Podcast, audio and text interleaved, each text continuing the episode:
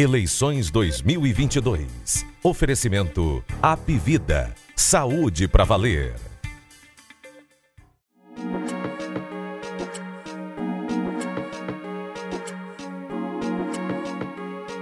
Fala pessoal, chegando com o episódio 198 do Jogo Político, o último antes do início da campanha eleitoral, início oficial, porque a campanha mesmo de bastidor já está pegando fogo. Novidade desta manhã, saiu decisão judicial sobre o PSDB, a briga dentro do PSDB, que fez convenção, convenção foi anulada, é, intervenção nacional trocando a direção no Ceará. E o que acontece agora? Decisão revertida. O antigo presidente Chiquinho Feitosa volta. A convenção que tinha sido desfeita foi revalidada. E as decisões posteriores de apoio a Roberto Cláudio e de lançar a Marílio Macedo a senador, lançar os suplentes, é, doutor Cabeto, Regis Medeiros, tudo isso sendo revisto e a gente vai saber como é que isso vai ficar, né? A gente está esperando essa decisão de agora a pouco. Vamos tentar entender que desdobramento isso pode ter. É, e, bom, e vamos falar também dos acontecimentos dos últimos dias, né? É, embate entre Camilo Santana e Roberto Cláudio. Quem diria como é que isso se reflete para Capitão Wagner? E também lembrando que eu falei que este é o último jogo político, a versão podcast, né, aqui com a gente antes do início da campanha eleitoral, porque amanhã, quinta-feira, tem jogo político especial, YouTube, Facebook, Twitter, a partir de 14h30, com o início da série de entrevistas com os candidatos a governador. A gente vai entrevistar Capitão Wagner. A série ia começar na terça-feira, ia começar ontem com Roberto Cláudio, mas ele não compareceu. E, mas para falar destes assuntos que a gente tem aqui hoje, tem uma companhia sempre muito prestigiosa de Walter George. Tudo bem, Walter? Olá, Érico Firmo, companheiro que você vai apresentar daqui a pouco, que finalmente parece que concluiu a mudança dele, que é a mudança mais longe, mais é, demorada da história, talvez, da República e da monarquia. Não sei se houve algo tão, tão demorado, mas parece que ele está finalmente instalado, né? Mas enfim, vamos, como você disse, tentar dar conta de tudo que aconteceu nos últimos dias, esse período de uma semana entre um programa e outro, no caso aqui do podcast. É, parece uma eternidade para o nível que está a política hoje, só da brasileira. Se a gente botar nacional, aí a coisa fica impraticável de você dar conta do. É muito acontecimento é muita novidade, como você disse, até da meia hora para trás. Mas vamos lá. Ah, pois é, o Walter George, que é diretor de opinião do O Povo e também colunista de política. E como o Walter já antecipou, estamos aqui com Carlos Maza, que passou meses de mudanças, caminhões e mais caminhões lá da, da Graneiro, sei lá de que, que tá para levar as propriedades do, do, dos Maza, transportando aqui dos aprazíveis José Bonifácio para a aldeota, olha só. E é, eu fui ajudar lá, modestamente eu fui lá, porque tinha uma frota de veículos, né? Levei lá meu carrinho para levar o que dava. Mas faz tempo, isso faz. Uh, não tinha nem definição de quem ia ser candidato do PDT. Olha como faz tempo essa, essa mudança do Carlos Maza. Mas felizmente ele está aqui de volta com a gente. Carlos Maza, que é colunista de política e acompanha como ninguém os bastidores desta deste início de sucessão, dessa articulação desse palanque. Tudo bem, Carlos Maza? Mudança feita, chaves entregues, chaves recebidas, alojado na Casa Nova. Exatamente, Érico. Basicamente, basicamente, bom dia, né? Primeiro, onde tudo, Érico, Walter, o pessoal que já está nos acompanhando aí, agora que a gente está chique, né? Tá o tempo, tempo real.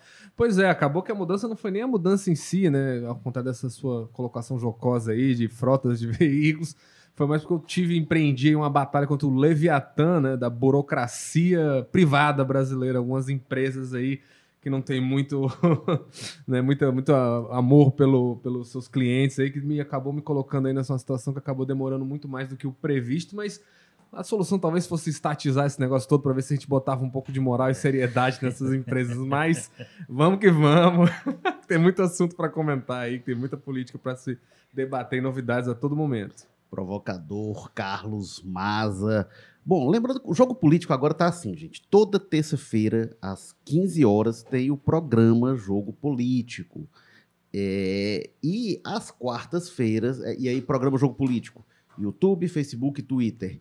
E às quartas-feiras, às 10 da manhã, a gente está aqui no tradicional podcast, que agora, como o Maza falou, também está ao vivo. Então, YouTube, Facebook, Twitter. E aí a gente está nas plataformas de áudio, né? A gente está no Spotify, e quando o programa acaba, a gente sobe para as plataformas tradicionais de áudio. Quem quer ouvir o podcast lá no formato tradicional. Então a gente está no Apple Podcasts, Spotify, Amazon Music, Google Podcasts, Rádio Public e está também é, no O Povo Mais. É, deixa eu ver se tem mais algum recado. E, bom, e aí reforçando também o- a- as entrevistas, né? O, o- a série de entrevistas com candidatos a governador. Amanhã, quinta-feira, tem Capitão Wagner. É, e aí vai ser às 15 horas, às 14h30, desculpa, às 14h30, Facebook, Twitter, é, YouTube. Tá? Do, do Político estaremos o Ítalo Coriolano e eu nestas entrevistas. É, na sexta-feira, o Elmano Freitas será o entrevistado. E na próxima semana, deixa eu pegar aqui as datas, na terça-feira da semana que vem tem o Serlei Leal, da Unidade Popular. É, Quarta-feira, 17, será o Zé Batista, do PSTU. E dia 18, quinta-feira, o Chico Malta, do PCB. E, bom, é isto. Mas então vamos vindo aqui para as vacas frias, porque, como eu falei, amanhã já começou com novidade. É uma decisão. É, Carlos Maza estava se debruçando melhor. Foi, foi uma liminar, Maza, que foi concedida ao. A, Exatamente. foi, a liminar foi, foi concedida, foi derrubada? O que, que foi? Foi concedida uma decisão liminar que ainda não foi julgado o mérito, mas na, na condição básica que precisa para a concessão dessas tutelas antecipadas, né? Uma coisa que o juiz a- a- a- analisa mais friamente é se a demora para analisar o mérito pode acarretar né, num prejuízo, que é o famoso periculum in mora, né, o perigo da demora, e também a fumaça do bom direito. Se existe a possibilidade de um direito ser perdido pelo ator né, dessa ação, caso essa decisão não saia antecipadamente. Então, dentro dessa análise bem né, é, inicial, não quer dizer que vai, vai, vai, vai, vai se manter. O que o juiz reconhece é, ok, se eu demorar para decidir isso que você está me pedindo, você pode ter um prejuízo, né? Que, enfim, já está consolidada a candidatura do Amarilho e tudo mais, já está consolidado o apoio ao Roberto Cláudio. Então, decidiu-se que não, pelo menos por esse momento, é melhor que esteja voltando ao status quo e a gente vai julgar o mérito, né? Não quer dizer de forma alguma que o Chiquinho tem uma vantagem nessa disputa, alguma coisa assim, né? É uma questão liminar, mas enfim, né? Para ele, para até para digamos assim, para bagunçar um pouco o processo, tirar essa certeza de apoio do Roberto Cláudio, que no final das contas era o que ele estava querendo muito, ele acaba já tendo algum efeito imediato, né?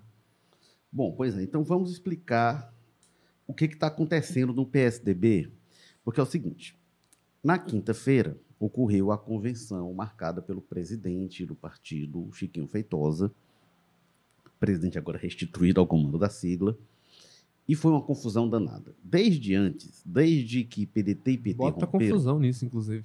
Pois é, desde que PDT e PT romperam, o Chiquinho estava querendo se aliar ao PT. E ele queria, inclusive, ser suplente do Camilo Santana na disputa pelo Senado. É, ele tinha convite para isso. é, e, enfim, ele participou no momento logo após, no dia seguinte ao, ao- ao rompimento. Aliás, no dia, que, no, dia seguinte à decisão do PDT de lançar o Roberto Cláudio, preteria a Isolda Sela, é, ele participou de uma reunião com o Camilo Santana. E aí, é, no dia seguinte, foi desautorizado pelo Tasso, foi desautorizado pelo ex-senador Luiz Pontes. E aí isso ficou em suspenso até que o PSDB, é, via Tasso, comunicou a decisão de apoiar Roberto Cláudio. O Chiquinho não gostou disso é, e fez a convenção na quinta-feira. E essa convenção colocou em votação se o partido iria ficar neutro ou iria apoiar o Roberto Cláudio e se decidiu pela neutralidade. Qual o problema? Foi uma confusão danada. E aí o PSDB está em é, é, federação com cidadania, que é o partido do Alexandre Pereira, que quer muito apoiar o Roberto Cláudio. E aí ele foi lá e falou um monte. E o que estava se acusando? Que a convenção estava formalmente marcada para 16 horas. Mas o Chiquinho teria dito, e essa era a informação que foi passada para a imprensa, posso dizer também, que olha, não, vai começar mesmo às 17, viu? E aí o pessoal chegou às 17 horas, antes de dar 17 horas, já teria o pessoal se reunido lá e tomar a decisão pela neutralidade. O pessoal disse, opa, que é isso? Foi golpe. Aí o pessoal reclamou que não podia entrar, depois reclamaram que sumiram com a ata. No meio dessa confusão, veio uma decisão nacional do Bruno Araújo, presidente nacional do PSDB, intervindo no Ceará e afastando o Chiquinho Feitosa da presidência eh, regional e colocando Tasso Gereissati como presidente temporário. No dia seguinte, isso era sexta-feira, último dia de prazo para as convenções, o PSDB fez uma nova convenção, anulou a anterior, fez uma nova convenção e decidiu, pelo apoio ao Roberto Cláudio, lançar Amarílio Macedo para senador, Doutor Cabeto, ex-secretário da Saúde, como primeiro suplente, e Regis Medeiros como segundo suplente. Então estávamos aí até esse ponto. E agora saiu um liminar, como o Maza explicou, é que é, é, desfaz a segunda convenção, desfaz a intervenção e devolve o Chiquinho ao comando é, do, do PSTB no Ceará e desfaz todas aquelas decisões, segundo a assessoria do, do do Chiquinho Feitosa é essa. A gente está aqui no, no, meio dos acontecimentos, então a informação que a gente tem da assessoria do Chiquinho é essa. A convenção, a segunda convenção está anulada, a primeira é válida, e na primeira não houve lançamento do Amarelo Macedo, não houve lançamento do suplente, então essa candidatura está desfeita, e a posição não é, passa a não ser de apoio do, ao Roberto Cláudio, mas sim é, de, de neutralidade como o Maza bem explicou, é liminar. Então isso ainda vai ser julgado, ainda vai ter uma decisão definitiva, mas por enquanto é isso. Walter George, que tal? Já não basta as confusões na política, agora as confusões da política levadas à justiça. Eu, eu acho que é um desfecho esperado, né? É evidentemente que o, o, o, grupo que se insurgiu contra aquela decisão, né? Contra aquela movimentação inicial do PSDB, não iria ficar parado e dizer, não, tudo bem, aconteceu, deixa para lá. Da mesma forma que o Chiquinho Feitosa também, atropelado, não iria é, deixar barato, né? Então é mais o, o, o que fica disso tudo acaba sendo o seguinte, do ponto de vista político, quer dizer, uma dificuldade que já teria grande o, o empresário Amarílio Macedo, que era de reverter um quadro de muito favoritismo do ex-governador Camilo Santana, fica ainda mais difícil para ele, porque ele, nessa altura, deveria estar organizando. É possível até que ele continue acreditando que a, que a candidatura vai acontecer, né? que ele continue montando o seu time, fazendo, montando sua estratégia, enfim, definindo qual vai ser a linha de discurso, enfim, preparando sua campanha. Mas é difícil, é assim, é, é diferente, né? Você fazer isso num contexto de indefinição, queira ou não. Né? Você, nesse momento, a decisão que prevalece é o contrário, é que a, a candidatura não existe, portanto, ele vai ter que fazer uma, uma montagem de situação. E como eu disse, numa situação em que já teria uma trajetória muito difícil para ele em qualquer circunstância, que é se há um favorito hoje na, na, na, na campanha do Ceará, na campanha majoritária, é sem dúvida nenhuma Camilo Santana. Isso as pesquisas apontam, e como gostam de sempre apontar alguns para poder dizer que a pesquisa para questionar a pesquisa, é também o que diz as ruas. A gente nota isso claramente. Isso não é uma coisa que precisa de uma pesquisa para apontar. A gente nota que o Camilo tem, de fato, é só ver, por exemplo, o nível de movimentação que há em relação a essa hoje a candidatura dele. Os prefeitos, as lideranças políticas que, independente dessa confusão toda, reafirmam. Por quê? Porque ele tem, de fato, um, um favoritismo muito forte. Então, tudo isso, né? Você ainda ter um, essas problemáticas internas, como tem o Amarelo Macedo, dificultam mais ainda. Então, do ponto de vista político, que resulta é uma ampliação, eu entendo, desse favoritismo que o Camilo tem nessa disputa pelo Senado. E assim, e aí a gente essa novela vai se arrastar, sem dúvida nenhuma. É possível até que a gente possa prever que no final das contas vai prevalecer é, vai prevalecer essa, essa outra posição, isso é um, uma impressão que eu tenho, é que talvez a, o partido consiga manter-se como aliado do, na, na coligação do, do, do, Roberto Cláudio, mas isso a partir de uma confusão que vai render novos capítulos, novas confusões, e tudo isso acaba resultando no, em mais confusão na política. A gente tem um quadro, tem do lado, lado do, se tem alguém que está nesse ponto de vista, pode-se dizer tranquilo, a única candidatura é a do Capitão Wagner, porque o, o Eunício,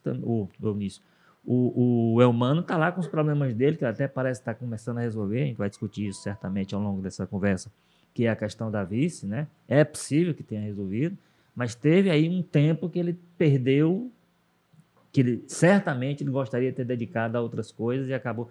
Não foi uma questão jurídica, uma questão política, mas são intempéries que fazem parte dessa fase eu diria, decisiva, em que a campanha, como você lembrou no começo, oficialmente começa daqui a alguns dias. Segunda-feira ela vai estar nas ruas.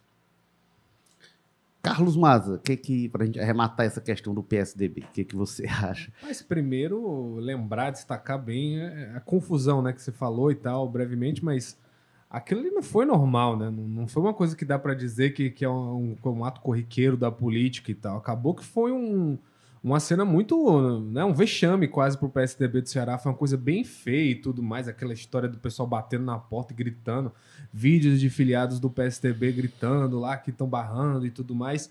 É, é uma situação complicada, né? Até a forma como, como foi feito pelo, acho que o grupo do senador Chiquinho Feitosa ficou um pouco frágil, né, a posição dele. Então eu acho que a longo prazo a chance disso prosperar é muito pequena pelo que a gente vê, né? Que, enfim, se tivesse sido no último dia, no limite, no dia 5, é, é, é, essa, essa, essa reunião tivesse tido essa polêmica para além do prazo, mas não foi, né? Ainda teve um dia mais ali dentro do prazo legal para o PSDB realizar outra convenção. Então, a, a, da mesma forma que poderia fazer outra é, retificando a primeira, eu acho que até pelo que se tem de ordenamento jurídico já nesse tipo de questão, o que vai prevalecer é o que foi feito ali dentro do prazo legal, a palavra final do partido, né?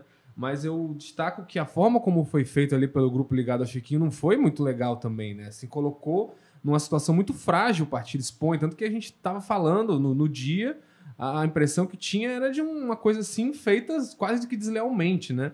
De forma desleal, porque tinha-se pensado, tinha-se um horário, e quando o pessoal começa a chegar já tão decidido, uma coisa que nunca foi colocada em pauta, o que a gente via o, o Tasso falando e o próprio Chiquinho mesmo, a gente sabia que o Chiquinho estava nos bastidores né, trabalhando, articulando, já teria até tido uma promessa lá com o Camilo, mas em termos de, de, de instância partidária, o PSDB estava muito claramente, o Cidadania junto, é, encaminhando uma aliança com o Roberto Cláudio. Então ficou muito esquisito aquilo ali. Para além de qualquer outra coisa, né? Se o Chiquinho tivesse aberto mais, falado mais o que aconteceu nos bastidores, mostrado que de alguma forma houve um atropelo por parte do Tasso, eu acho que teria ficado muito mais legítimo até, porque ele pode alegar isso, né? Que ah, não teve democracia partidária, o Tasso ou o pessoal ali da cúpula do PSDB quis se impor de qualquer jeito, mesmo uma coisa que não é vantajosa para o partido, e aí eu acho que ele até tem razão. Talvez uma aliança com o Humano, o PSDB tivesse tido um, até uma projeção maior dentro de chapa e tudo mais. Ele pode alegar essas questões, né? Mas da forma como foi feito, ficando muito para bastidores, ficou muito fragilizado. E ainda mais o PSDB, que já tem esse histórico de ter essas convenções, essa democracia interna conturbada, né? Aquelas fotos daquelas prévias do Fez as a prévia desse ano. Pois é, não, assim, não eu, nada, eu, né? eu, acho que o que fica Muito disso feio aí, é, o que fica disso aí é o seguinte, toda vida que o, PT, o PSDB tenta praticar alguma coisa parecida com democracia interna, está demonstrado que ele não tem perfil para isso. Ele é um partido que ele depende, assim, tem uma decisão que vem de cima e essa decisão precisa prevalecer. Qualquer tipo de contrariedade que é essa orientação, essa decisão da cabeça. Aí tenta fazer as prévias e acaba. Foi, foi, é, em São Paulo, alguns anos na época do Dória, foi uma vergonha. Teve é. até briga no meio da rua, teve uma coisa. Essa prévia agora da presidência resultou no que deu. É. Resultou em nada, né? O problema agora. brigaram, brigaram e terminaram, nem candidatura saiu dela. O PSDB é fundado ali por Franco Montoro, por, por Mário Covas, que tinham essa, essa ascendência para tomar as decisões e o partido seguir. Desculpe. E tinha é, é, depois Fernando Henrique Cardoso, e aí que conduzia. Depois que, que aí o Montoro e o Covas morrem, o Fernando Henrique vai se retraindo, fica uma briga de caciques, e aí é. Serra, Alckmin, Aécio, é, o Tasso ali participando. É um é partido é... que não conseguiu formar uma base, é. né? Assim, uma militância. E eles não se entendiam se e ninguém ouvir. tinha a, a prevalência na decisão.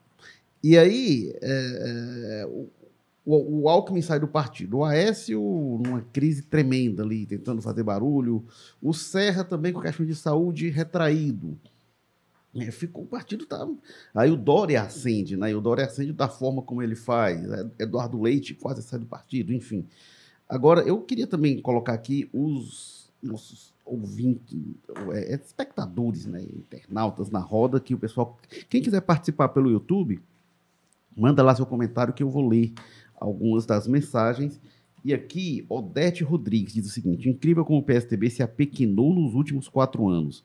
Foram engolidos pelo bolsonarismo nacionalmente e, é, e também perderam muito espaço. Isso é, é, verdade, né? É impressionante como o PSTB sai muito forte da eleição de 2014 e aí vem o turbilhão da Lava Jato, que atinge o PSTB e o PT, e muito mais o PT do que o PSTB, atinge também vários outros partidos. Mas olhando depois disso, o PT hoje é muito mais sólido do que o PSTB, porque o PSTB parece que, além de tudo, perdeu o discurso e o espaço político realmente para o bolsonarismo. Agora, só pontuando ainda sobre o Chiquinho, o que ele diz, você abordou isso, né? É, mas o que ele diz é que estava acordado com o Tasso para ele ser suplente do Camilo. Ocorre que, assim, é, é, o Tasso nunca desmentiu isso, mas esse entendimento teria sido anterior ao fim da aliança PDT-PT, porque ele seria suplente dentro de um grande arco de aliança. Depois que se rompe, eu entendo que isso fosse repactuado, mas essa é uma questão lá para eles resolverem. O fato é o seguinte: Natal da sexta-feira, na quinta-feira teve a convenção do Chiquinho, que volta a valer via liminar. Na, é, ela é anulada naquele momento. Na sexta-feira, o Tasso comanda outra convenção e na noite daquele dia, o Chiquinho é, recebeu em casa Camilo Santana e as duas candidatas a suplente deles é, resolvidas naquela noite, que eram a, a, a, Augusta Brito e a Janaína Farias, ambas do PT, chapa pura para o Senado. É, e foram recebidos na casa do Chiquinho. O Chiquinho postou essa foto no sábado de manhã e ficou todo mundo.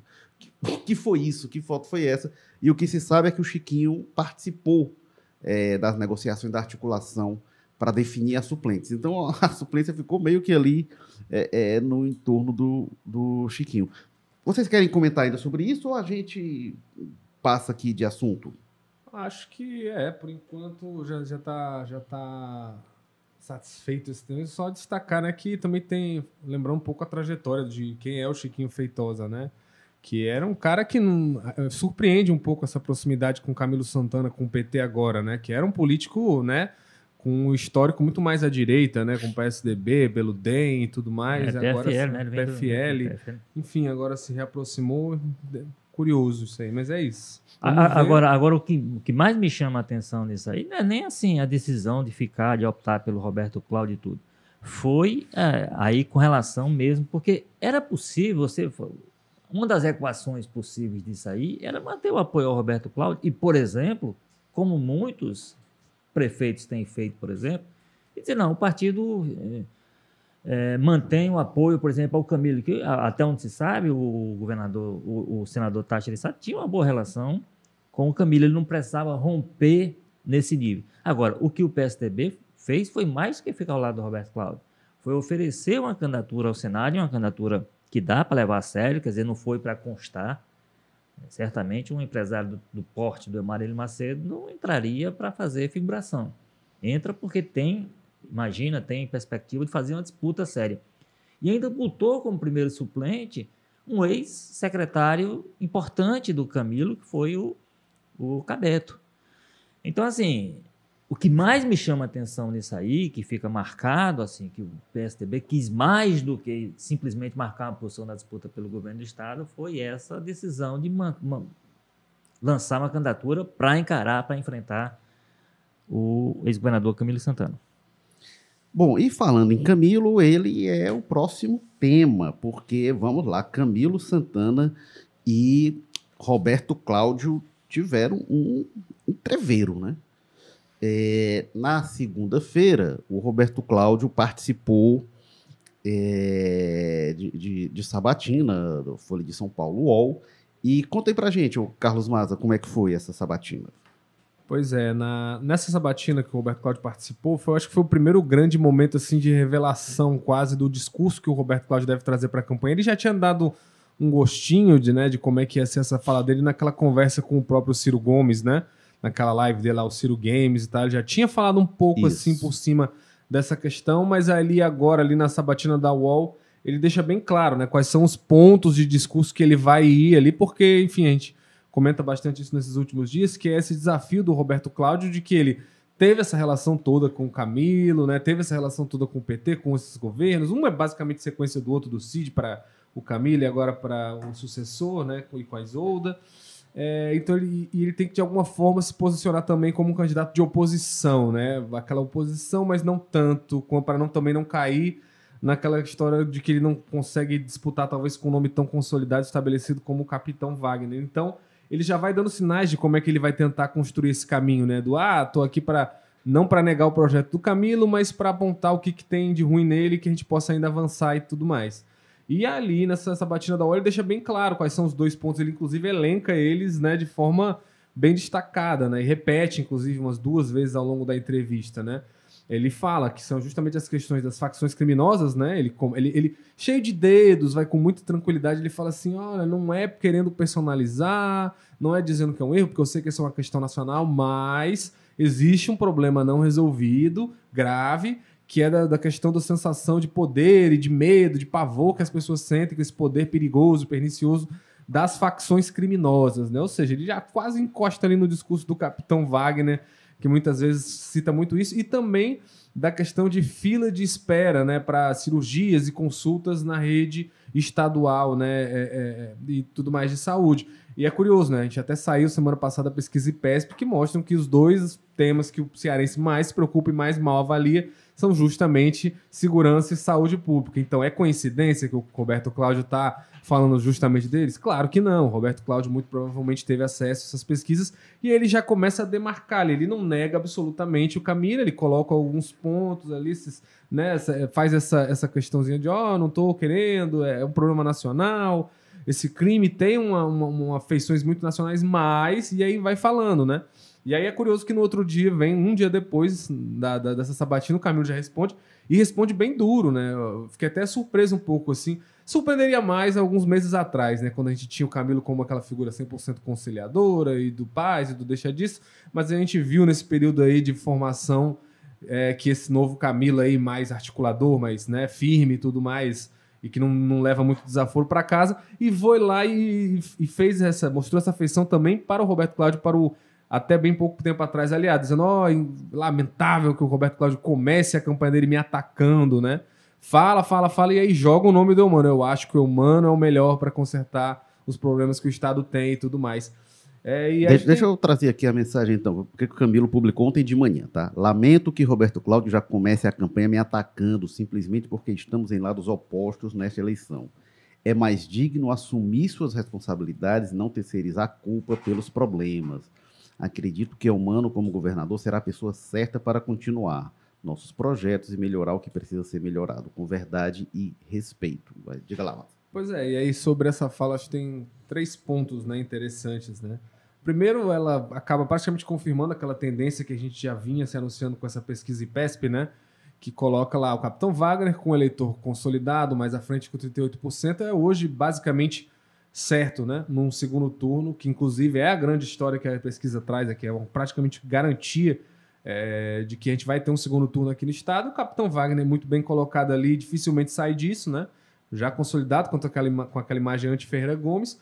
E que a gente vai ter uma disputa muito ferrenha, muito forte aí entre o PT e o PDT nesse primeiro turno. E esse arranca-rabo do Camilo e do Roberto Cláudio, muito antes até do início da campanha eleitoral, é praticamente uma confirmação disso, né? A gente pode se acostumar, vai ter uma coisa muito parecida com 2020, quando a Louisiana e o Sarto polarizaram muito ali no primeiro turno, mesmo com o capitão estando isolado, foram quem, né, trouxeram os momentos mais quentes da campanha e tudo mais.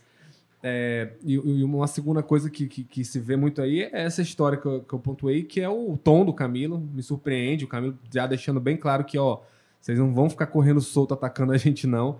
A gente vai ser firme com relação a vocês também. É, não venha, não acha que porque você colocou um mais, porém, ali no início que vai ficar tranquilo, não, vai ter resposta. E o terceiro é dessa questão que ele fala, né? Do, as responsabilidades, assuma suas responsabilidades. Eita! É, se, o, se o Roberto Cláudio passou a ver problemas na condução do Estado, que ele não via até pouco tempo, talvez o pessoal do governo também comece a ver uns problemas na gestão do Roberto Cláudio na prefeitura. É, pois é, esse é um ponto bom. Mas deixa eu trazer aqui algum, algumas participações mais. O Jerry Maia, que já tinha participado em outras ocasiões aqui com a gente, ele diz: Eu voto, voto no Camilo, mas não voto no Elmano, voto no Roberto Cláudio. É, e. Deixa eu ver aqui. É, o Crisóstomo Dornelles diz: voto em qualquer um, menos na turma do Bozo. E aí o Jairo Penha diz: eleger Lula é uma questão de sobrevivência para nosso país. Esses quatro anos de desgoverno dessa gangue que saquearam nosso país. É, e por outro lado, cadê? Tem aqui o comentário. É, do Jairo Penha dizendo: eleger Lula é uma questão de sobrevivência para nosso. Não, é isso. Ah, não. Aí, por outro lado, Zaqueu Silva diz: devemos conscientizar, conscientizar nossos jovens de que eleger Lula será um retrocesso para o nosso país. É, e tem aqui também o comentário do Davi Amorim, que diz: vergonha o Ciro perder em seu próprio estado. Vai repercutir muito. É, aí Canal Matuto no Ceará diz: Olá, bom dia. Moro na comunidade de Fortaleza há 15 anos. Nunca vi nenhum prefeito colocar uma pedra na calçada. É... E diz aqui também, para encerrar este bloco, o Armstrong Drauliano, que diz o que importa é que o Flamengo ganhou do Corinthians. ou, ou Walter Jorge. Mas vamos aqui para o que importa neste momento aqui, que é essa briga do o Érico Camilo só leu isso aí porque é flamenguista. É para amolecer o coração do, do mediador, do apresentador, né? Volta, Jorge. Camilo e Roberto Cláudio. Olha, eu, eu acho que esse enfrentamento, ele, ele era inevitável pelas razões que já foram colocadas aqui. Quer dizer, eles correm na mesma faixa do eleitorado. Então, eles têm que disputar esse eleitorado, vai, ter, vai ser se enfrentando. Não vai ser atacando o capitão Wagner. Né? Eles têm que se enfrentar entre eles. O que a gente vai precisar acompanhar com mais atenção é, vai ser a inteligência estratégica que vai ser posta em prática por um e outro lado para entender, até porque tem o seguinte: tem que fazer essa briga olhando para frente. Se a gente chegou à conclusão de que o segundo turno no Ceará é inevitável e que a presença do capitão está apontada como quase certa, né?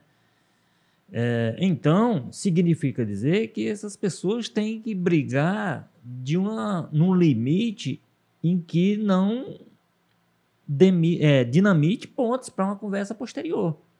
Esse ataque de um ao outro, seja um atacando, outro respondendo, daqui a pouco o outro atacando e um respondendo, ela precisa ter um limite que é exatamente o limite em que não, não gere uma, um caminho sem volta né? Porque aí ninguém sabe o que, é que pode acontecer num segundo turno. Eles vão precisar, possivelmente, desse voto no segundo turno. Eles vão precisar do apoio dessas lideranças num segundo turno.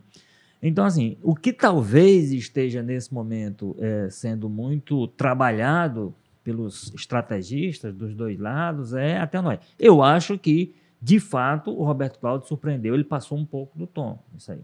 Até porque é o seguinte, por exemplo, quando ele ataca a, a história das filas, ele está, de alguma forma, atacando um aliado dele, porque quem respondia por isso durante boa parte da gestão Camilo foi o Cabeto, que hoje está do lado dele.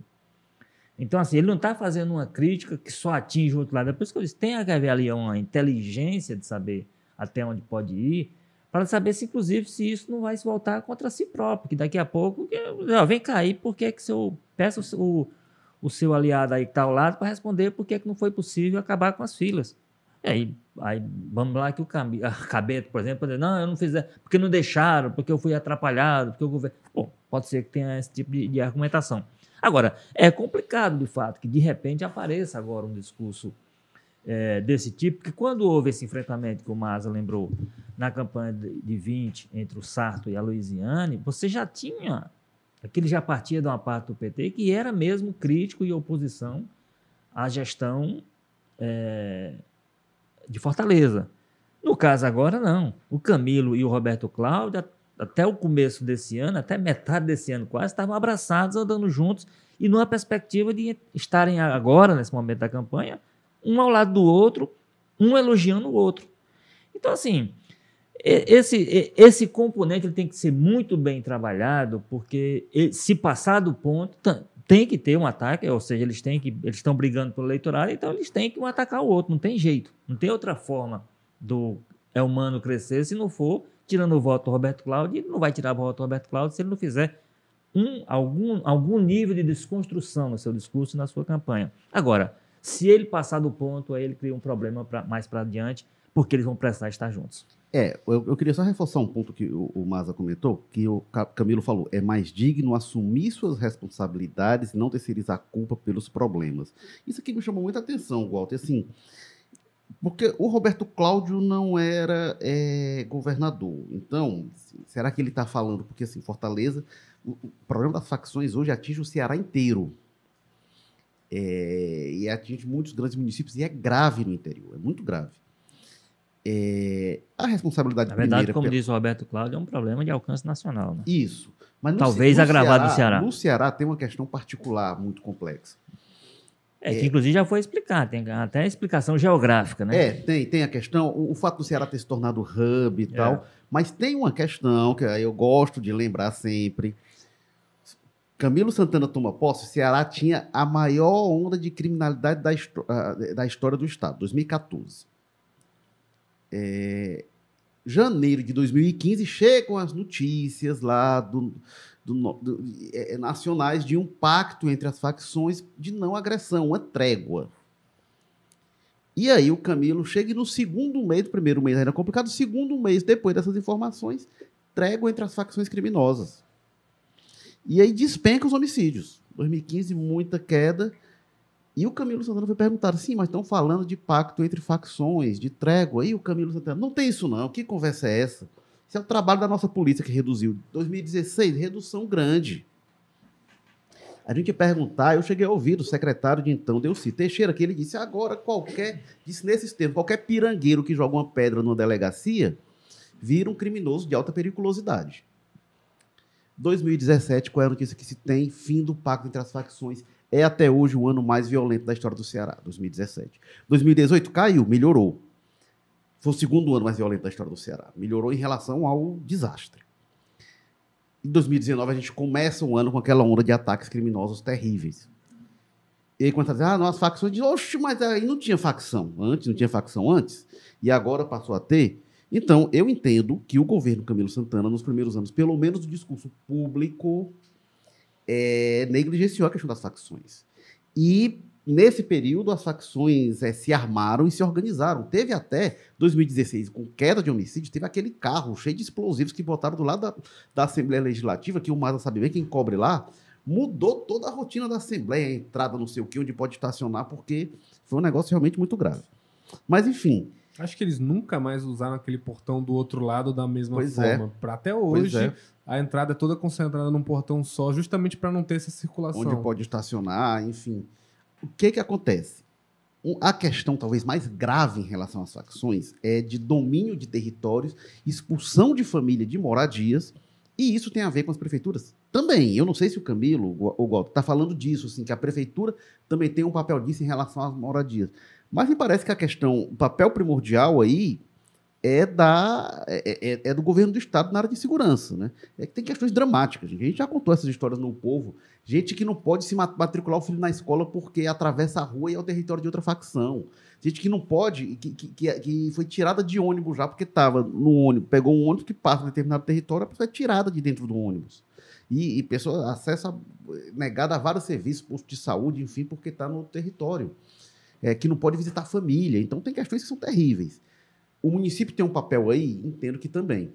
O que é curioso é que, do ponto- de vista da população, até outro dia, Camilo e Roberto Cláudio estavam juntos. Aliás, eu não sei, não- não- eu não sei, igual se você tem essa memória. Eu não tenho conhecimento, salvo no período da ditadura, que era governador é, eleito indiretamente e, e prefeito biônico indicado pelo, pelo governador, de a gente ter tido gente tão alinhada no, no governo da prefeitura Não, tanto o, tempo. O Tasso, por exemplo, tentou entrar em Fortaleza e não conseguiu. Quando ele tinha muito poder no Ceará, ele não conseguia eleger prefeito. Maria. Luísa era confusão. É. O Ciro Ju- e Tasso foi um ano, né? É, Mas depois não, Juraci. Teve Juraci, aquele breve período com, com o Ciro. Quando o Juraci É. assumiu, passou a ser Juraci, oposição e aí confusão o É. tempo todo. Luiziane com Lúcio, o atrito. Aí teve a Luiziane com o Cid, mas nunca foi a lua de mel que aí teve um vir rompeu. Então acho que a gente nunca teve um prefeito antes do governador. rompimento, quando eles ainda eram aliados, eles batiam cabeça direto. Era só lembrar do caso do estaleiro, por exemplo. Eram aliados, mas ela bateu na mesa. Era, "Ah, essa tinha- cidade tinha- tem prefeito tinha e não aceitou. Eu não sei se voltando lá atrás, no tempo, no tempo do Acrísio Moreira da Rocha, definitivamente não, mas enfim, eu não sei em que período.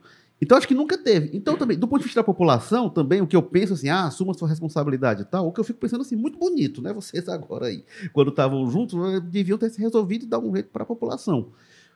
O que me parece, Walter, é claro, é o seguinte, eu acho que o, que o Roberto Cláudio tem razão na crítica, as facções é uma questão terrível. Na questão da saúde, é verdade que a saúde do interior é pior do que na capital. É, ma- mas é essa, é essa questão, só para poder não perder o fio da meada, é, mas a questão da crítica do Roberto Cláudio é porque ele falou isso no contexto em que perguntaram onde é que ele acha que o governo tinha falhado, ou que o governo estava devendo e tal. Aí é como ele disse, só o governo não fez. Aí, como você disse, o governo pode ter negligenciado lá no começo, pode ter minimizado o problema. isso- Ele tem que fazer a crítica nesse nível. Quando ele diz assim, isso é um, é um ponto que o governo fez, porque assim, não dá para dizer que o Camilo não, não enfrentou o problema, né? A partir de quando ele consta, também ele saiu desse discurso de que ah, isso é coisa de pirangueira e tal, vira facção, mas a partir disso ele enfrentou, e enfre- por, por isso inclusive é que houve- essa reação forte, com bombas, com ataques por, por todo o estado e tudo. Inclusive, Foi viu, exatamente uma Walter? resposta A, a a uma ação do governo. A governadora Isolda Sela se manifestou sobre isso ontem, falou com o nosso colega Luciano Cesário, e ela questionada sobre isso, evitou muito, não quis tocar no nome do Roberto Cláudio, então se esquivar, não, não, eu não gosto de polêmica, mas ela disse o seguinte, que o Ceará é reconhecido nacionalmente não por ter resolvido todos os problemas, mas por ter ação, não lembro o termo que ela usa, que ela diz, é por, por, por agir e agir com resultados, o que a Isolda falou. É. Pois é, assim, saiu dessa, dessa posição inicial de aceitar um pacto lá entre as facções e fazer de conta que ela não existiu. E quando foi desafiado, o governo enfrentou, e enfrentou de frente, né? E, e, enfim, conseguiu de alguma forma reverter. Evidentemente, a gente não seria inviável ao, ao- ao Estado viver naquela situação que a gente viveu naquele começo de 2019. Né? 2000 2019, Pois janeiro é, de 2019. seria- nós viremos ali meses dramáticos, terríveis, assim. Mas o governo, gente, inclusive o governador, teve uma postura de enfrentamento e de enfrentamento ostensivo. Ele não fugiu do problema. Então, o que a, a crítica do, do Roberto Cláudio talvez incomode é nessa perspectiva. Não é também de dizer, não, o governo resolveu o problema, o que não resolveu, até porque o problema tem todos os seus componentes locais, mas é um problema, queira-se ou não, de alcance nacional, que tem sua parte aqui no Ceará que tem que ser enfrentada e tudo. Então, assim, eu acho que esse é, esse é o ponto. Agora, de fato, ficou mal, mal colocada essa questão do Camilo de assuma a sua responsabilidade. Aí ele precisa explicar melhor o que é que ele Que quis dizer com isso. responsabilidade é essa? É. Né? Que eu fiquei, Aí eu, eu acho que, de fato, ele precisa explicar qual é a responsabilidade que caberia ao prefeito, no caso, que ele acha que ele está tentando transferir a responsabilidade. Agora, só, eu acho que o Roberto Cláudio tem razão na crítica sobre as facções. Em relação à saúde, é verdade, e eu não sei se ele vai enveredar por aí na campanha, é verdade que a saúde ela é muito mais estruturada na capital que no interior, não quer dizer que seja boa na capital. Mas no interior, e até o Cid Gomes virar governador, era muito pior, porque não tinha um hospital é, é, no interior. Até a estrutura estadual é ainda muito concentrada na capital, e era mais, né? O hospital geral, É, enfim. a gente lembra aqueles clássicos, às vezes o prefeito do interior se elegia, a proposta dele para a saúde é vou ter três ambulâncias para levar você É. para o JF pagar o GF. Mas é isso, isso melhorou muito, né? Porque já tem E aí era pior que regionais. impactava a prefeitura de Fortaleza. É, né? tem Não, região- os vereadores de Fortaleza discutiam ah, leis para barrar atendimento de pessoas de outros municípios, são coisas absurdos, né? Estavam na pauta. hoje tem hospital regional, tem policlínica, tem UPA, mas ainda assim, quem precisa de atendimento, a depender da complexidade do interior, ainda tem que se deslocar, às vezes precisa se deslocar muito, e por muito tempo isso pode custar vidas. Na pandemia, a questão da falta de UTIs foi dramática. Então, existe aí, não sei se o Roberto Cláudio vai comparar na campanha a saúde na capital, a saúde no interior. Carlos Maza, você deve ter um monte de coisa para falar, né, enquanto está escutando a gente aí. Não, é, pois é. tô dando meus pitacos aqui, mas eu acho assim também que tem a questão, Érico, tá na saúde talvez, tudo bem, porque eles tinham mais espaço para debater isso e tudo mais. Mas eu acho que na segurança, essa crítica do Roberto Cláudio coloca ele numa posição mais delicada, porque a gente sabe como é que era o discurso né, deles. Né? E era um discurso muito uníssono faz bastante tempo, né? Desde que o início do governo do Camilo Santana, quando começou a ter depois né, dessa primeira calmaria, essas explosões de violência, a gente lembra que o Camilo investiu muito nesse discurso de nacionalizar o problema e não foi só nacionalizando, ele só não tirava o corpo fora e falava é culpa do governo federal, não. O pessoal do governo do estado do Ceará marcou uma presença muito forte em cima, desde a época do Temer, né? Cobrando a instalação daquele centro de inteligência, cobrando questão de fronteiras, cobrando a questão ah, né, ah, o Ceará não produz droga, essa droga está chegando pelas fronteiras, por que, que o Exército não está controlando isso? Por que, que, a Polícia Federal não está impedindo essa droga de chegar? E o senhor Roberto Cláudio estava muito bem obrigado com esse mesmo discurso, né? Toda vez que os opositores dele, que eram o pessoal ligado ao Capitão Wagner também, que tem esse discurso de segurança muito marcante, que falam de facção de assim, de assim também na Assembleia e na Câmara Municipal de Fortaleza, a base do prefeito Roberto Cláudio e o prefeito Roberto Cláudio estavam reforçando esse discurso do Camilo. Então surgir agora com essa. Ah, não, esse é um problema mal resolvido. Não adianta você enrolar, jogar, uma, jogar um confetezinho em cima. Ainda assim é, um, é, um, é uma questão que fica todo mundo, ué. Mas e como é que é isso? Agora você vai dar para falar dessa forma, da gente atacar? Coloca ele numa posição delicada assim, né? É. Agora, isso que eu estava dizendo, né? É, é, acabei não completando. Acho que o Roberto tem razão na crítica sobre as facções e sobre a saúde, sim. O que eu acho muito evidentemente, aí com o que vocês disseram, né, é que se o Roberto Cláudio tivesse sido escolhido candidato de uma aliança unificada PT-PDT, ele não faria essa crítica. Ele diria o contrário oposto. Isso é coisa da política, né? Porque a pessoa vai construindo o discurso conforme seja. Claro que ele não faria essa é, crítica. Tá dizendo... Acho que ele até faria uma autocrítica, dizendo, olha, não, é, é, é, a gente tem que ver a questão das facções, que o Estado fez isso, isso mas devemos. Porque também, eu acho que nem a campanha do Elmano, quando for questionado sobre isso, vai poder dizer: ó, tá uma beleza, viu? Ó, o pessoal aí da, da, da comunidade tá uma beleza, vamos, vamos, tem que manter isso aí. Não vai, não vai poder dizer isso porque não é um, está. É um discurso né? muito parecido do Cid, né? Quando o Cid era governador, a gente via os deputados que defendiam o governo Cid, o do Sarto, né? Inclusive foi líder em tudo. E é, quando subia, subia com aquela coisa. Foi o que mais investiu, não sei o quê, foi o que aumentou salário, é, comprou a uma ronda do carteirão. O Cid diz coisa. isso, que, que, que é uma coisa que o Camilo fala também. Eu acho o pior dos mundos. Porque ele dizia assim: não, nunca se investiu tanto. Isso é igual você dizer assim: olha, eu tô com um vazamento aqui na minha casa, mas eu já gastei dinheiro que só com esse cano aqui, mas tá um vazamento. Eu digo, meu amigo, é o pior, porque é, era melhor se você não tivesse gastado.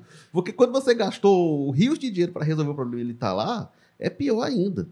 Agora, deixa eu só colocar uma coisa, que para mim, na minha opinião, viu, Walter? O Roberto Cláudio está tendo realmente de construir isso, mas o Camilo também. Qual é o ponto do Roberto Cláudio?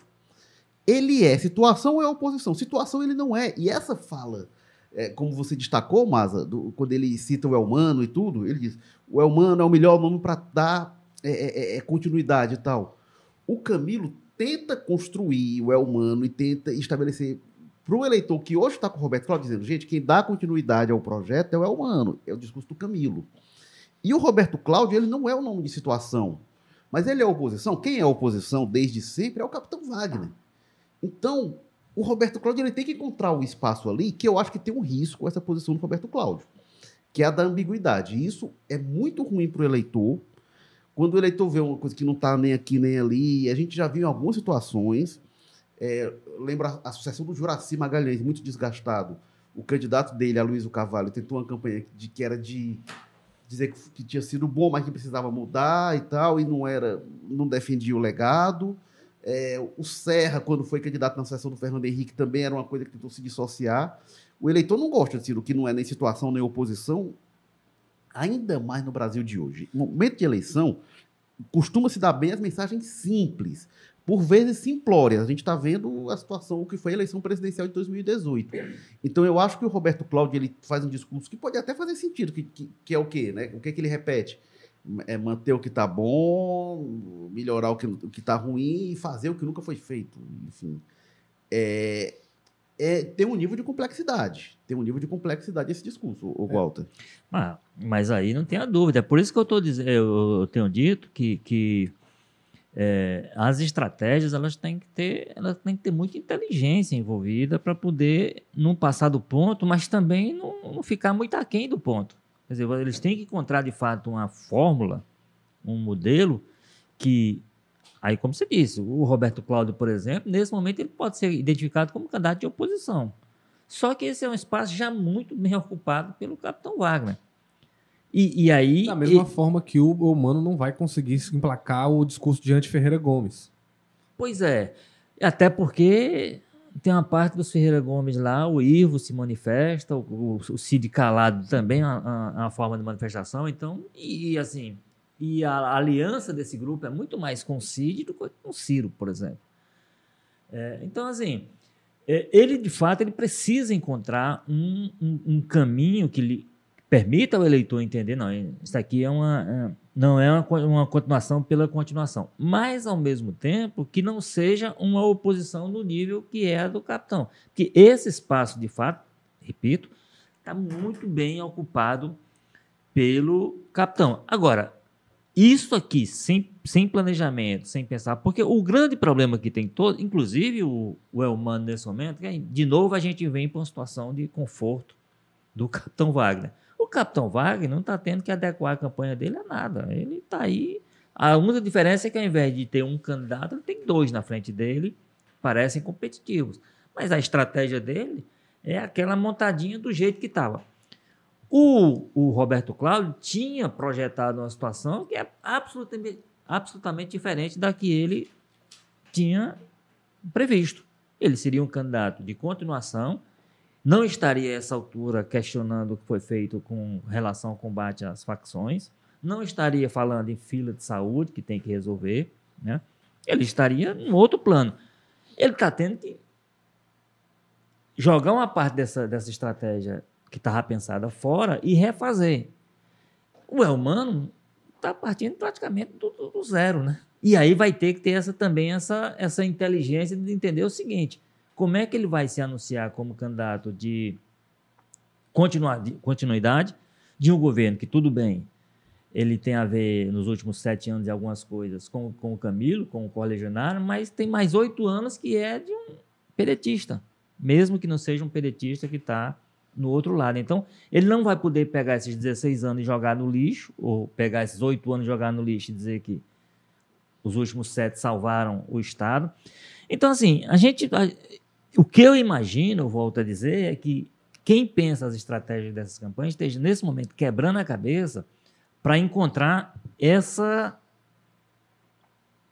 essa, essa, esse alcance ideal para o discurso e para a estratégia que vai ser posta em prática. Como é que o Elmano defende o governo, preservando, inclusive, os oito anos que foram do PDT, portanto, o PDT que é do Roberto Cláudio, e como é que o Roberto Cláudio também faz um discurso de oposição que preserve um nível, até porque, repito e reforço, esses dois grupos eles têm que trabalhar na perspectiva de estarem juntando os cacos para um segundo turno que se apresenta também disputado.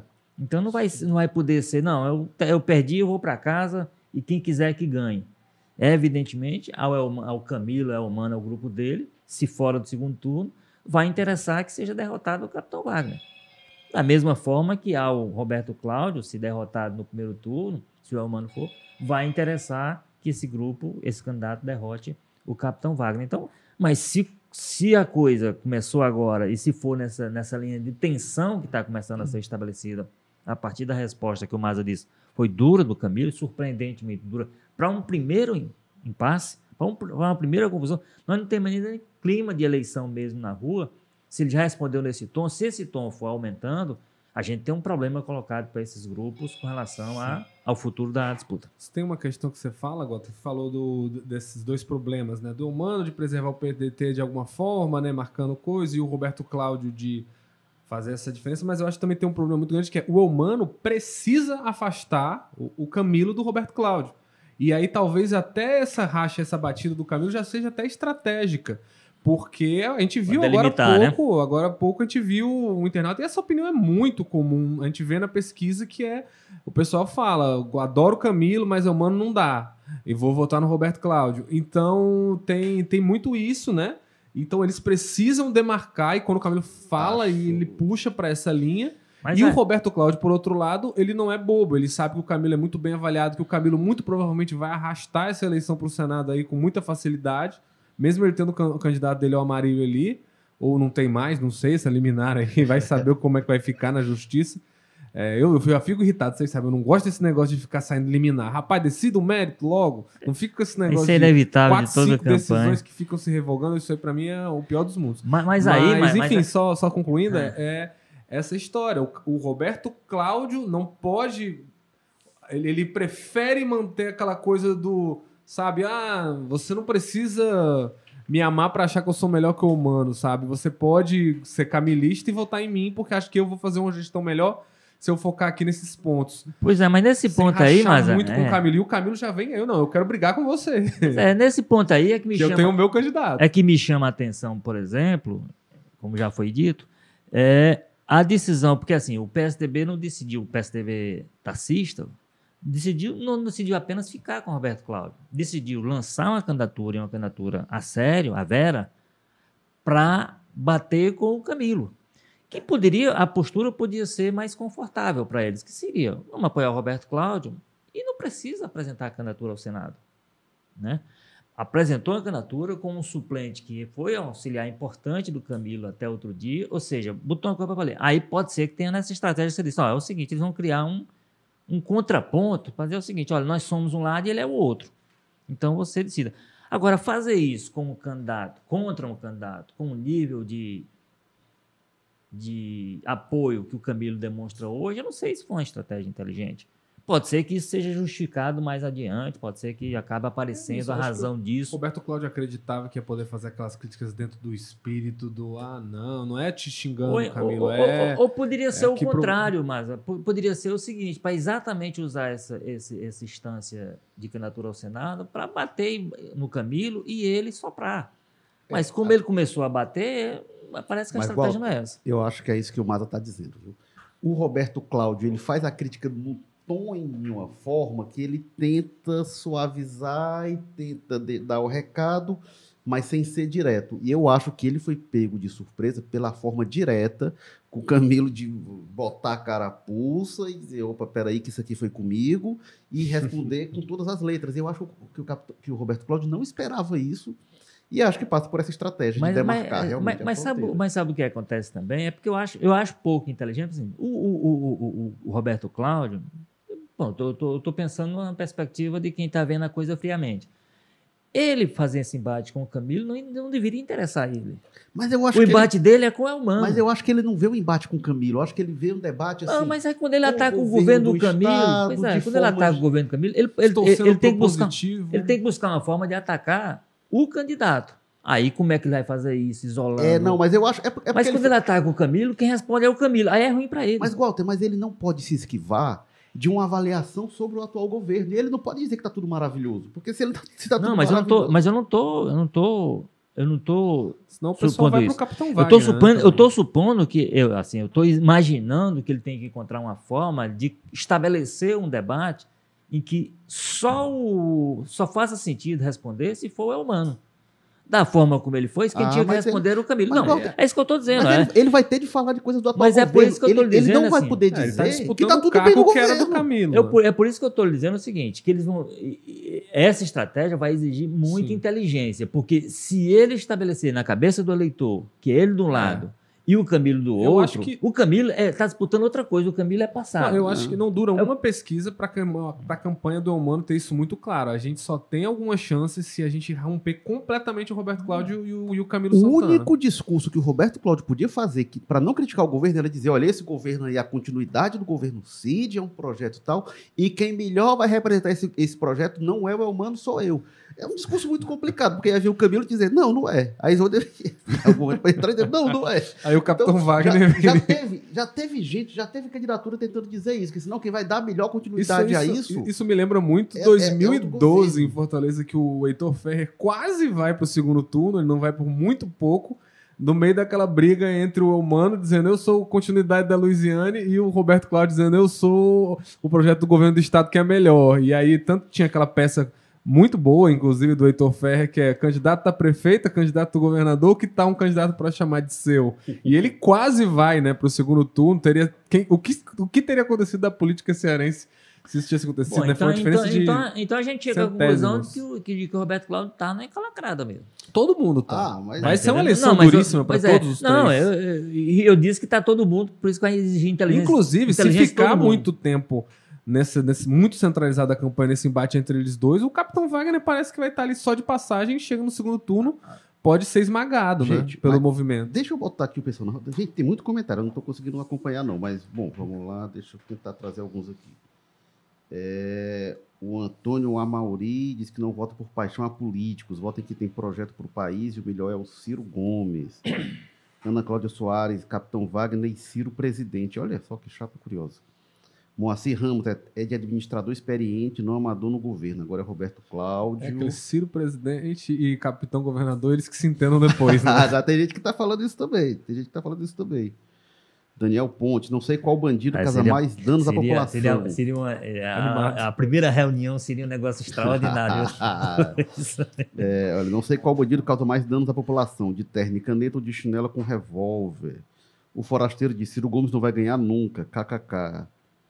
É uma pena que Ciro não tenha chance real de se tornar presidente da República, diz o Rodrigo Fialho. É, deixa eu ver. Deixa eu ver o que mais aqui. Muita gente defendendo alguns candidatos. Ricardo Matos, SOS Saúde, acha pouco um desmanche de um estádio de futebol, falando aí do PV. É, também o Ricardo Matos, compra de respiradores que não apareceu. Jairo Penha, o Mano vai ser eleito com a ajuda de Lula e Camilo. Quem elege governador é o interior, não esqueçam isso. Camilo é forte no interior. É, Daniel Pontes, nenhum político ama o povo. Mas, Davi o- mas o. PDT é forte no interior também, né? Não É, não muito fraco, não. Davi Amorim, para que congresso? Ciro com a canetada resolve. Risos. É, aí o Diniz Klein diz: Ciro não resolve amizade nem no Ceará, imagina no Brasil. Carlos Ricardo, saúde no Cariri é de primeira. Graças ao programa de hospitais regionais de Dilma e Lula. É, do Cid Gomes também, né? O hospital aqui foi um projeto do Cid Gomes. É, Wilson Carvalho, como resolver o problema das facções com a polícia civil defasada? Boa questão. É, enfim, Tomou-se muitas iniciativas para dar uma, né, uma modernizada, uma melhorada das condições de trabalho da Polícia Civil, mas é um desafio realmente, porque eu acho que a demanda às vezes acaba sendo muito mais ostensiva, né? O que dá mais voto às vezes é polícia militar estando na rua, então é verdade. é sempre um problema mesmo. Gente, mas obrigado, muita gente aqui participando. Vou tentando dar conta aqui do que tem. Agora, eu. é, é, a gente está tá quase no fim, mas eu queria abordar ainda uma questão, Gota, que você falou no iníciozinho do amplo favoritismo do Camilo. Eu concordo, sem dúvida nenhuma, o Camilo tem um favoritismo muito grande, mas poderia não ser assim. Porque é o seguinte, candidatura a senador, ela historicamente, ela é muito puxada por candidatura a governador. Mesmo nomes muito fortes, a gente já viu em São Paulo, Eduardo Suplicy, que era muito forte, mas na hora acabou perdendo. Dilma Rousseff em Minas Gerais na eleição passada, que parecia. Então, quando não vai junto da candidatura a governador, às vezes aparece surpresa. É um voto que é decidido muito no fim, e às vezes a pessoa gosta do senador, mas o voto é muito casado. E a gente é a eleição que mais tem surpresas historicamente. A questão é que essa eleição ela está meio largada mesmo, assim. E, e- e concordo, inclusive, não sei se vai se manter, mas o Roberto Cláudio surpreendeu com um nome muito interessante do Amarílio Macedo, um nome forte, que já foi cotado para ser governador várias vezes, né? E é, é, homem de ideias, eu, eu digo que o Amarílio Macedo é talvez que melhor represente aquilo que o PSDB queria ser quando foi fundado e nunca conseguiu ser. É, é um, um personagem muito interessante, por mais que não concorde concorde com as ideias dele, mas assim, é, mas é difícil imaginar que o Amarílio vai bater de frente. É, como seria, por exemplo, se o Tasso resolve ser o candidato do Roberto Cláudio? E aí, o Roberto Cláudio, de repente, se ele fica muito na frente do Elmano, como ele começa nas pesquisas, embora o Elmano tá bem, mas enfim. O, o, o Tasso, o Roberto Cláudio, o Tasso não, não, não descarto que ele enfrentasse o Camilo, eventualmente. Embora o Camilo fosse favorito ainda assim, mas se o Elmano não cresce, poderia ser. É, é um nome interessante que o, que o Capitão Wagner apresenta com a Camila Cardoso. Mas é difícil imaginar que ela vai vencer o Camilo. Então, essa definição das candidaturas era muito assim, os nomes mais fortes dizem, não, eu não quero essa não, não, eu vou para deputado, não, eu vou para não sei o quê. Porque as pessoas já viam o Camilo um nome muito forte e evitaram bater de frente. Mas poderia ser que o Camilo, é, é, é, é com, sem uma candidatura a governador, é, que a gente não sabe para onde a Delmano vai, pode ser que ele se mostre competitivo, que ele entre diretamente na disputa e ele já surge com certa força, mas surge atrás. Pois é, mas, mas, a minha tese é de que a candidatura do Amarílio Macedo, por mais que ela seja de fato uma surpresa no sentido de ser uma coisa, como eu disse, para valer, é, se de fato houvesse no entendimento, nos entendimentos internos a compreensão de que é, quem haveria possibilidade de vencer o Camilo, o Tasso não abriria a mão dessa disputa, não. Pode ser. Tá entendendo? É, então, assim, eu tenho minhas dúvidas, eu ah, acho que o Tasso já está meio é, é, saturado não, mas se, se, se, mas se houvesse, se houvesse possibilidade, eu, eu acho que ele não. Se houvesse tranquilidade para se reeleger. ah, pois é, Walter. Eu acho que a essa altura o Tasso só, só iria se ele se tivesse Isso. uma perspectiva muito Quase favorável de aclamação. a ele. É. Quase de aclamação. Se ele visse assim, não, eu entrando, eu disputo com o Camilo. Ah, ah. Eu acho que numa bola dividida ele não ia, não. E a bola hoje nem está dividida, está dominada. É, exatamente, está tá, tá, tá, tá no pé do Camilo. É, então, assim, e, e, e, você está dizendo da, da, dependência, do vínculo é importante. Nós tivemos 2010 aqui, mostrou isso de maneira muito clara, né? Quando é. a, o vínculo forte, tudo bem que havia também na época o Lula muito forte, juntou com o, duas com vagas, com o Cid. Até 2010, né, Walter? Desde... Mas assim, mas eram duas candidaturas pesadas, digamos. Né? O Eunício não, é um, não era uma é, candidatura. É. E, e, o outro era o Pimentel. Então, assim, não eram dois candidatos que tinham força própria e tal. Até, e aquel, eles conseguiram até aquela eleição, Walter, é, é, todos, desde a eleição Contra do o pai, Tasso, e o Tasso em, em desde, pleno vigor. Desde a eleição do pai do Tasso, lá em 62, o Carlos Gereissati, contra a União pelo Ceará, do Vigílio Távora, enfim, desde ali, todos os senadores eleitos pelo Ceará até 2010 eram eleitos juntos com o governador, com exceção do Mauro Benevides, só que ele era eleição indireta para governador, o Mauro Benevides teve lá um racha entre os coronéis, 74 ele foi eleito, mas com exceção disso, sempre o governador que era eleito arrastava o senador. Depois disso, essa lógica se quebrou, Exato. porque a gente viu 2014 e o Tasso ganha e, e, o Camilo é eleito, só que assim, no primeiro turno, que foi muito disputado, Camilo, é, é, é, Camilo e Eunício ali, e o Eunício na frente até o fim, né? O Tasso ganha, mas é, é, o Mauro até surpreendeu, o Mauro, Mauro Filho. E 2018, Cid eleito com Camilo, mas o outro senador, o, o Eunício, não entra. Entra o Girão, e aí o Eunício reclama demais, que não teve apoio dos Ferreira Gomes, enfim. Mas o fato é isso, nas duas últimas eleições, pois é. vi uma coisa que não acontecia há muito tempo, que é o governador não conseguir não fazer todos os senadores. Então, assim, é, é, e, isso é uma demonstração de que, agora, desse, desse ponto de vista, seria muito mais confortável, seria muito mais tranquilo para o Camilo se ele tivesse trabalhado contra o rompimento, mantido a aliança, botava o Roberto Cláudio lá, enfim, para ser candidato, e ele ia ser candidato dessa composição, a situação dele seria muito mais favorável, inclusive porque talvez não tivesse essa, essa, essa, esse rompimento com o PSDB, por exemplo. Então, assim, eu, eu não sei se ele fez esse cálculo tão claramente. Eu acho, eu, o que eu entendo é o seguinte: é que de fato ele está numa situação, do ponto de vista das pesquisas, o que está publicado e que as pesquisas internas que eles fazem. Deve ser tão tranquilo que, senão eu vou eu vou enfrentar essa. essa Porque aí nós vamos ter o contrário, né? Nós vamos ter um, um, um candidato a senador que vai empurrar o candidato a governador para cima. Isso a gente nunca viu. O Tasso tentou fazer isso em 2010 com o Marcos Calles e, e não conseguiu. Quebrou a cara. Pois é. Então, assim, a gente tem um, tá numa experiência um pouco diferente esse ano e vamos ver que, no que, é que ela vai resultar nessa perspectiva. Mas, Você e... vai ter um candidato de baixo empurrando de cima. Mas ótimo gancho para eu puxar aqui para o Maza, para o porque o, o Camilo também não confia só em puxar é, é, é, ele puxar o Elmano. Seria ele e o Lula. E aí, ô, Maza, um dos dados da pesquisa IPESP é sobre o, peso dos apoiadores. Gente, a gente está terminando, tá? É o nosso último assunto aqui no podcast, mas eu não podia deixar de tratar disso, que eu acho um dado mais interessante da pesquisa IPESP. Mostra que Lula e, e, e Lula e Camilo são os apoiadores que têm mais efeito positivo. Bolsonaro é o único que mais atrapalha do que ajuda. Ciro, Cid e Tasso, eles ficam ali meio que num limbo, que o efeito, a maior para a maior parte, ele não, ele não ajuda, ele não ajuda nem atrapalha. E assim, é um efeito meio neutro, ligeiramente positivo. Ah, E a Isolda Sela também, assim, não, não tem, não influencia tanto. É até interessante esse- essa informação. Mas diga lá, o que você achou desse dado, Mazo? Pois é, o que eu acho mais interessante dessa questão aí, porque, enfim, todo o resto era óbvio e a gente já sabia, né?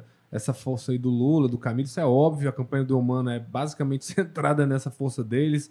Todas as peças, todas as fotos, aquela convenção, a forma como elementos visuais foram distribuídos entre Humano, Camilo e Lula, as musiquinhas que já estão circulando, é Humano, Camilo e Lula, já é muito, né, nessa questão da força desses padrinhos para a candidatura do Eles Humano. podiam lhe contratar para cantar, viu, como É, cantor. você porque sabe que o meu voz. talento como cantor é só é maior do que o meu talento como.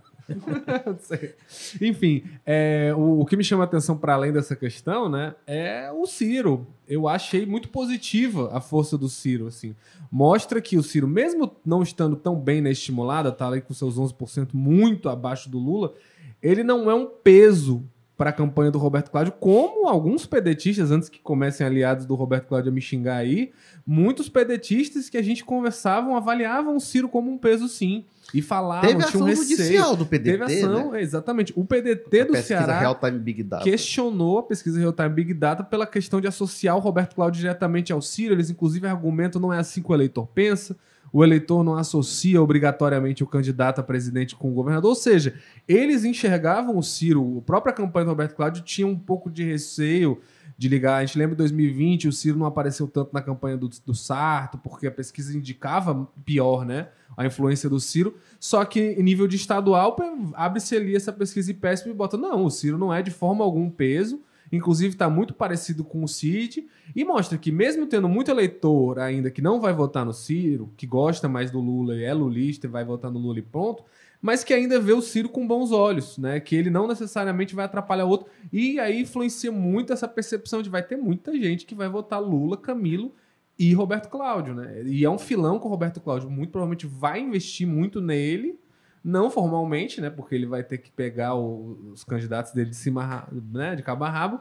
Mas ele vai querer investir nesse filão, até porque é, obviamente, pragmaticamente, o que mais dá chance dele ganhar, né? E ganhar votos e ainda, inclusive, eh, se manter nessa disputa.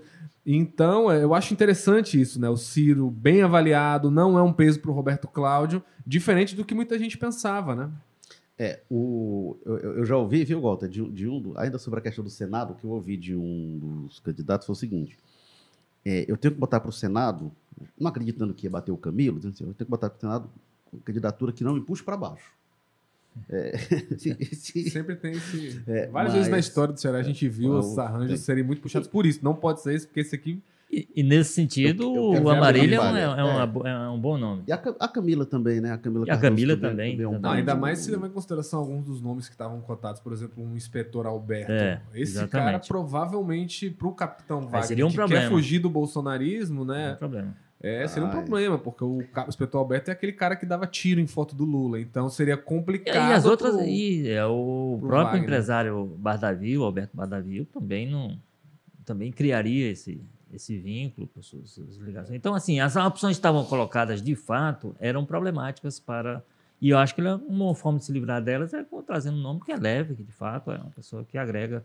Se não, se não agrega, mas também não, não diminui. E lembrando, é o único nome protagonista feminino entre as três maiores chapas, né? Porque Ah, o. Roberto Cláudio não tem em lugar nenhum mulher e o, e o Humano tem Aliás, a esse- suplente de senador. Esse, para mim, é um dos erros da campanha, foi ter excluído completamente mulher, que já vinha de um discurso que a escolha dele tinha sido fruto do machismo, que um, tese com a qual eu não É, Agora não vamos concordo. introduzir esse assunto agora, que a gente já tá duas horas aqui. É, esse não, assunto é- aqui. Não, vai longe. Eu mesmo tenho meia hora pra falar Mas- sobre mas- ele, mas- se vocês quiserem. Mas, mas a gente estava conversando ontem, Walter, no, no Spaces, no Twitter, com a nossa colega Gabriela Custódio. Eu queria ouvi-la sobre isso, porque, inclusive, ela falou que, que ela achava dessa coisa de assim, ah, não, vamos buscar um, um nome que seja mulher também. E ela disse também o quanto estava incomodada com isso, que não fosse uma coisa natural. É, é, e, e aí ainda, ainda é a busca, aquela busca, né? vamos arranjar uma mulher para suavizar a chapa. Não, é né? essa, essa figura da vice-mulher para deixar a chapa mais. Né, é, é uma coisa Leve muito tal, ultrapassada, muito. Né, e o que a gente vê é o contrário, muitas vezes. Muitas vezes as mulheres que estão de uma forma mais orgânica na política, né, que não é indicada por, né, pela uma questão ali partidária específica, as que chegam ao poder porque entram na política mesmo, a gente não vê nada de leveza, não. Geralmente É, são pessoas são muito pessoas combativas, firmes, é. muito firmes, né? Então até esse estereótipo aí é ridículo, é ultrapassado, não faz sentido. Ô, Walter, agora sobre os apoios, né? A minha impressão é que, para Humano, essa questão dos apoios é uma ótima notícia. Para o Capitão Wagner, apoio do Bolsonaro é uma má notícia. E o Roberto Cláudio vai ter de ser pela força pessoal dele, porque não vão ser os apoios que vão puxá-lo. Eu diria para o Amando, mais do que uma, uma boa notícia, é uma necessidade absoluta que ele tem. Quer dizer, se ele, ele vai ter que fazer uma campanha que consiga. E a, a música que o Maza cantou aí com a sua. É o que vota de um, vota no outro do, expõe do isso, pois é. 2010. Ele vai precisar, de fato, dessas duas forças impulsionando. A partir de um certo momento, certamente, ele vai ser cobrado com relação à sua capacidade pessoal de dar resposta às coisas, de funcionar e tal. E nesse sentido, até eu tenho, eu tenho achado bem interessante as primeiras entrevistas dele. Quando eu lembro, inclusive, da, da postura que ele teve como candidato a prefeito, foi muito ruim, do meu ponto de vista, né? principalmente em entrevistas e essas coisas. Hoje eu vejo um bem mais seguro, enfim. O mandato Ah, deputado, dois aquela de convivência e tal, já deu, a ele Legislativa, o traquejo que ele CPI. precisava. o né? Roberto Cláudio mesmo em 2012 era bem mais travado. Pois é. Então, assim, é, ele vai precisar de mostrar, mas ele precisa, principalmente para esse impulso inicial, ele precisa ter a sua imagem bem vinculada a. a- Agora, também eu acho, como o Maza lembrou aí, que o, que o Ciro não se demonstrou um problema para o Roberto Cláudio.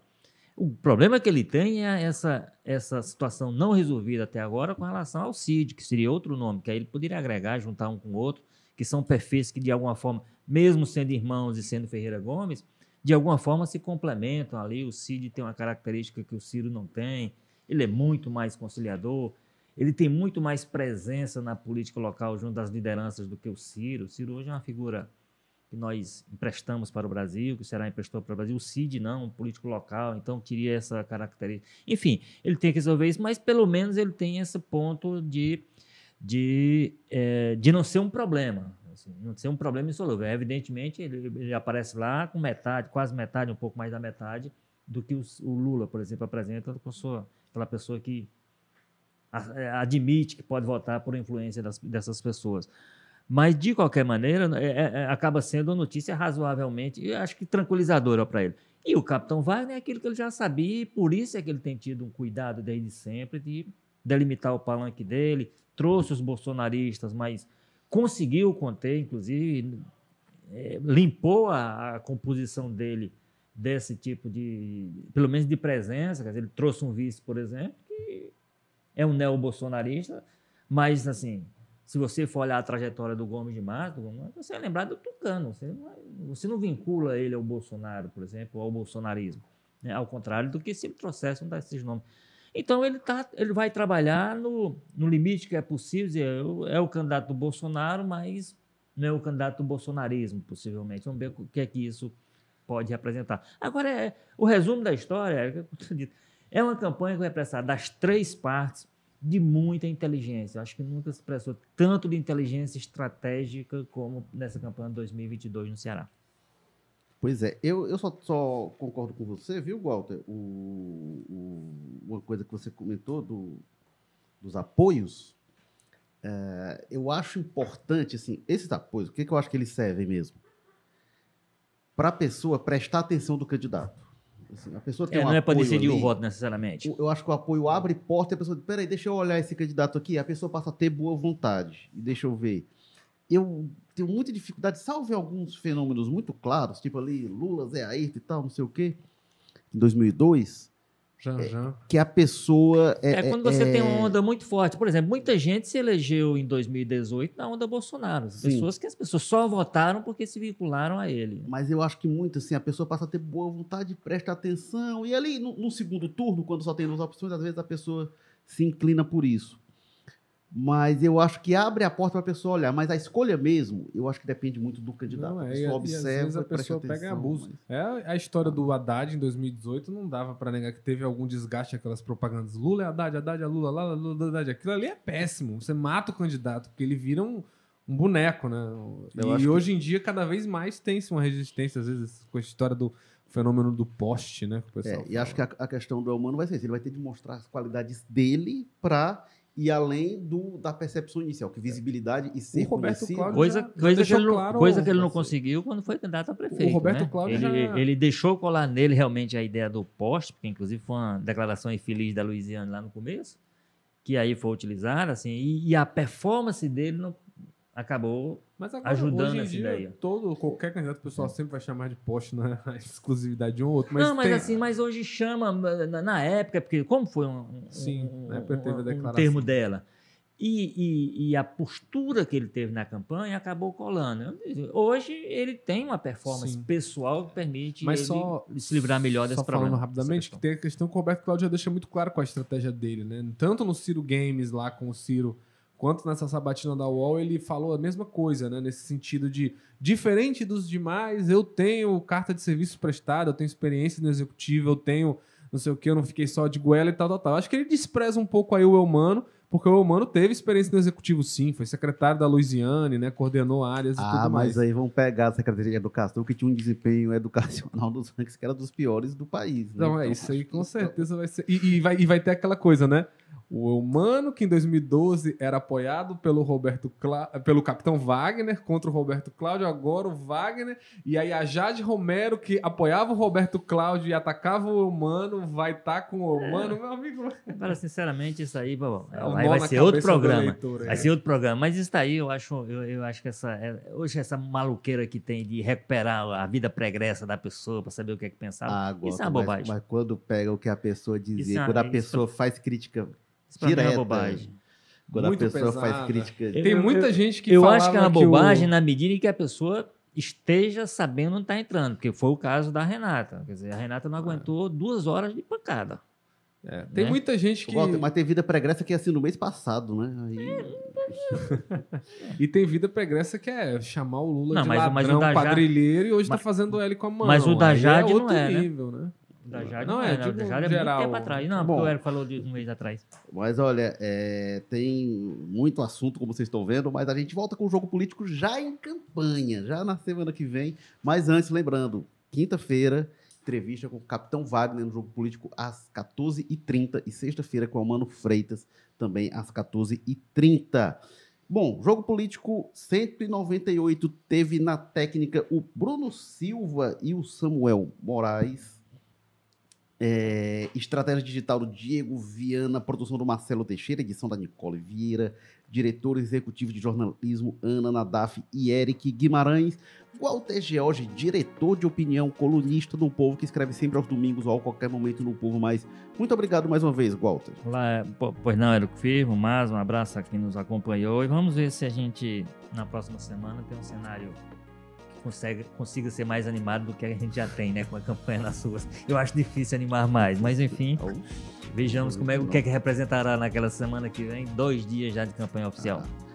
Carlos Maza, colunista de política do povo. Carlos Maza escreve a todo tempo. Duvido que você entre lá no Povo Mais e não tenha novidade. Vai. Carlos Maza, obrigado mais uma vez. Valeu, Érico. Valeu, Gualto. O pessoal que acompanhou a gente e tolerou a gente aí. É isso aí. Semana que vem estamos de volta. Ele escreve a todo momento, mas ele está também no Jornal de Papel, nas segundas, quintas e sextas. E eu tô no Jornal de Papel na terça a sábado, eu tô também no Povo Mais, sempre que dá. E, bom, lembrando que a gente está. É, o podcast Jogo Político, né? A gente está sempre às quartas-feiras, às 10 horas no YouTube, no Twitter, no Facebook. É, e estamos também no Apple Podcast, Spotify, Amazon Music, Google Podcast, Rádio Public, estamos no Povo Mais. Programa Jogo Político, 15 horas de terça-feira. YouTube, Facebook, Twitter. É isso, gente. Valeu, até a próxima. Tchau. Eleições 2022. Oferecimento Apivida. Saúde para valer.